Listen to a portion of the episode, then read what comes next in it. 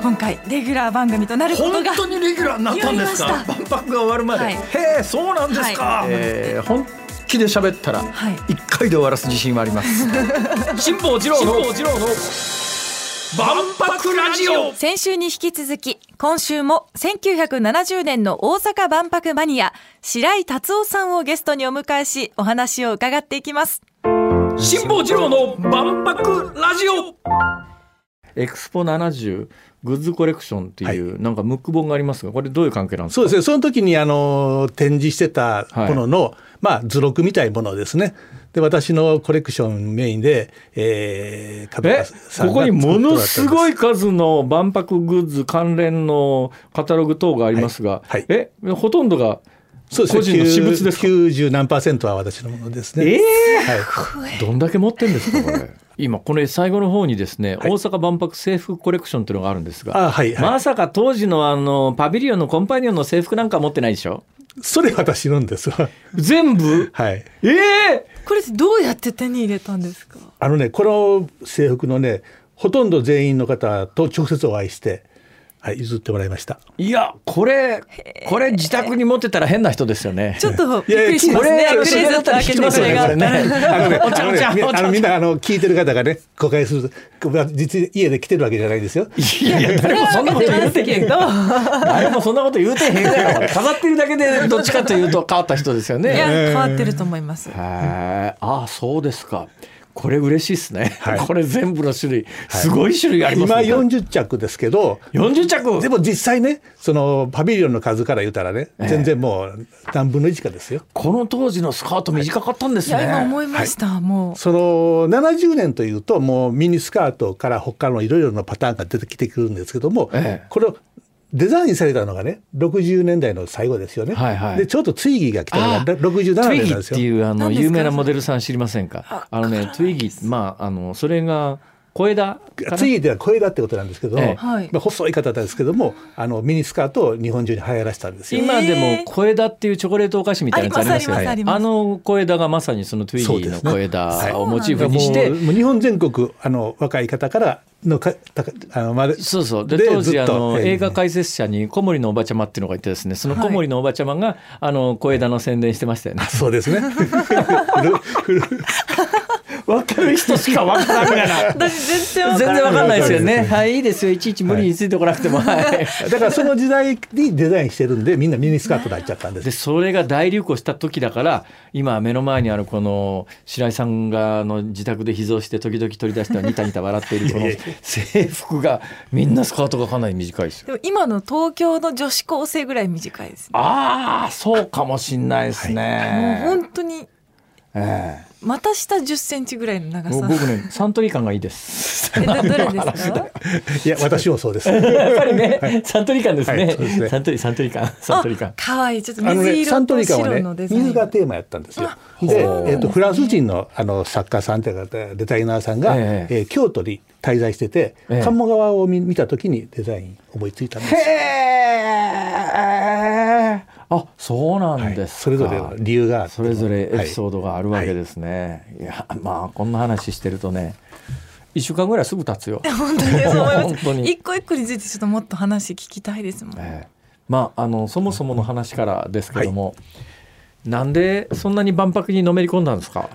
あのね万博開催決定の時1965年の9月ですけども、はいまだ大阪市内に住んでたんですよね。えで新聞をこう読んでると、ば大阪万博大阪万国博決まると。 65年ということはまだ小学生ですね小学生です。はい。で小学生で新聞読んでたませた子供やねいや、だからこの宿題で切り抜きの宿題があったんですよ。はあはで、その時に切り抜いたのがそれだったんですよ。ほうほう開催決まるっていうのが。えで、そこからなんとなく興味持ってたんですけども、ええー小学校6年生の時にはい池田へ引っ越したんですよ。ああもう会場すぐ近くですね池田まではい、そ行うくでとすねね、、ええそうするとですね、あの池田ではもう全もう盛り上がってるんですよ。なんで言ったら池田って結構その当時田舎でほんま何にもなかったんですけども、そこに高速道路が走り、でしえー阪神高速がつながりとかそういうようなことを学校で習うんですよね。これは万博があるからだということでほう、それでえー興味を持ちまして、ええはい。でその通ってた小学校がええ池田市立の呉羽小学校と申しまして、はあはああの万博の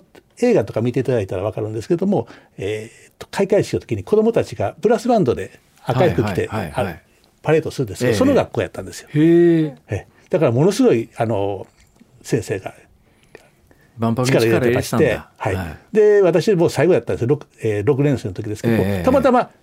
うんシンボルマークが決まったんです。はあ、はい、でそのシンボルマークをあのあ PR するための万博のシンボルマークってどんなやつでしたっけね、えっ、とね5つの花びらああはいはいはいはいはいはいそれ桜のが花と桜の花びうちつの花びらみたいなんで日本館はまさにそれを上から見た上から時見た形ですシねンボルマークの形になるような、桜の花とそれから五大衆ですね、はいのイメージをデザインしたものです。ええでちょうど25年万博があれをモチーフにして作られたんですよねこれ。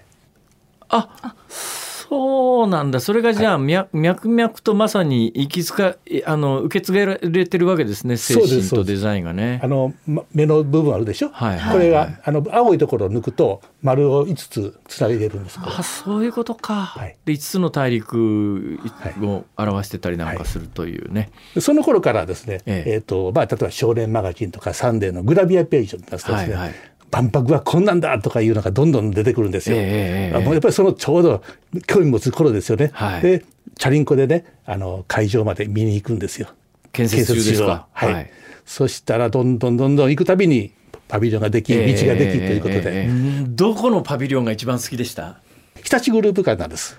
ああああでああ日立グループ館っていうのは、はい日立のエレベーターエスカレーターをあの売り込みたいんですけど、ええええ万博っていうのはそんなにあの商業的なあのものをこう表に出せないんですよね、はあはあだからパビリオンの中にそれを組み込むんですよ、ええだからもうせ日本一長いエス,、えーエスカレーターえでえ上まで登って、ええエレベーターで降りてでその下で、えー航空シミュレーションゲームができるというようなあああったあったあった覚えてらっしゃいます。はいはいあったあった、あはいったあった、はあとにかくねあのー今ならお金取ったらいくら取れるんだっていうようなイベントでしたねあれねそうですねどこのパビリオンもだから日本も高度成長期でどこの会社も勢いがあったんであんまり多分採算とか考えてなかったんでしょうねあれあのお金のかけ方は異常ですね。もうもう本当にね次元の違う金のかけ方ですよでどう考えてもこれ採算後から考えて採算取れないだろうなってのいっぱいありましたよねありますね。それからもう50年以上経ってんだけどそんなに進化してねえなって いうかあの時に考えていたものって、まさに世界のあの当時の最先端だったんだということがよくわかりますよね、はい。うん全然知らずに聞くんですが、はいその後コレクターだけで一生過ごしたわけじゃないんでしょ本業はなかったんですかああ、ちゃんとあの普通にあのサラリーマンしてましてですね。あ普通にサラリーマンして会ったこともあるんですか、はい。で、あのー、ええ、 49歳の時辞めちゃったんですよ。なんで万博なんか関連万博のことやってるのが楽しくって、すげえええはい。あのー、なんかこれで面白くできることができるかなと思って、ええーまず最初は、えーカフェをしようと。はあ、はい万博カフェ、はい。エキスポカフェというんですけども、はいはいえー天満橋で、えこれ4、5年やったんですよ。え、商売になりました結構その全国から万博好きな方が集まるようになって、はあ、はい、土曜日なんかはもう本当にもうその言い方でいっぱいだった。ああもうその頃からあその頃に商売になったっていうかまあ商売っていうか、まあその人生の生きる手段と接点が出てくるわけですそうねですね。そのそうしてますとね、あの、え結構聞いた方たちが、えーうちでこんな展示したいんやとか、はいはいあとまあデパートとかですね、博物館とか、ええええええそういうところからも引き合いがあって、ええそれが忙しくなってきまして、でまあお店の方を閉めて、そこからずっと今まで続いております。ああある意味巡回博物館ビジネスみたいな感じですねそ言うってですみ売りっゃちゃうとね、なくなってしまうんで、ええあの展示はあのどこでもさせてもらうんですよあ。のうーん答えにくい質問ですけども、はいこんだけものがあってこれだけは死んでも手放せんみたいなものものってあるんですかえーっとあでもここの本でいくとその表紙のね、その真ん中にある顔黄太金陽のの顔塔の黄金の顔の、はいこれは何どっからこれ何なんですかこれねあのお面なんですお面お面はいあかぶれるようになってるんですかこはれ、いあのお面っていうのはあのセルロイドでできてましてセルロイドはい火つけると燃えるやつです、ね、漏れる漏れる、はいで割れるんですよね、はいで当時子供たちがこれ買って持っとったけど結構割割っちゃってもう残ってないんですよはあ、あこれパッと見過ごしてしまいそうですがそうですえーねエクスポ70グッズコレクションというこう角川の本のムック本の表紙の真ん中に黄金の顔、まあ、太陽の塔の一番上にある顔の、なんか単にそれ写真で撮ってきたのかと思ったらこれお面なんだまあ、自分の思いもあってそれ真ん中に持ってきたんですよ。はあ、これはあれですか、えー例えばあの、えーどっかの金持ちがですね、はい1000万売ります。売るんかい辛坊治郎の万博ラジオちなみになんですけど、はい万博マニアとして、うんうんこれから始まる2025年の万博に何か注文ありますか、あのねグッズとかいうよりもやっぱり行った時にわ私たちがワクワクした気持ちあるじゃないですかそれと同じようなことが25年万博でもね今度の子どもたちが見て楽しめるようなワクワクするような万博になってほしいなと思ってます。まあ、大体ねこの番組あのあと番組閉幕まで続くとすると2年半ぐらいやるわけでしょ、はい何回かね出ていただくことになると思いますよ。ぜひお 願いします節目節目にもうもっとええ聞きたいですそういう人ですよねいろいろきっとねなんかそういう運命に生まれてきた人のような気 がするいやもうネタ切いれやまたまたあるわ2週にわたってお話を伺いましたゲストは70年大阪万博マニアの白井達夫さんでしたありがとうございまあしりがたとうございいましたた。いやもう愛がめちゃくちゃ伝わってきましたねそうなんだよね、だからやっぱりね今度の2025年の大阪・関西万博が成功と言えるかどうかはあの大阪・関西万博に2025年やってきた中学生高校生ぐらいがやっぱり白井さんみたいにのめり込んで今から50年後にいや50年前のあの万博がねっていうそういう空間が生まれれば大成功。だからこそお金をかけて豪華にっていうそうのがだからねまあのあんまりケチくさいこと考えない方がいいもうやるんだったらねもうドーンといこうドーンと派手にええ行きたいですね俺が金出すわけじゃない しありがとうございました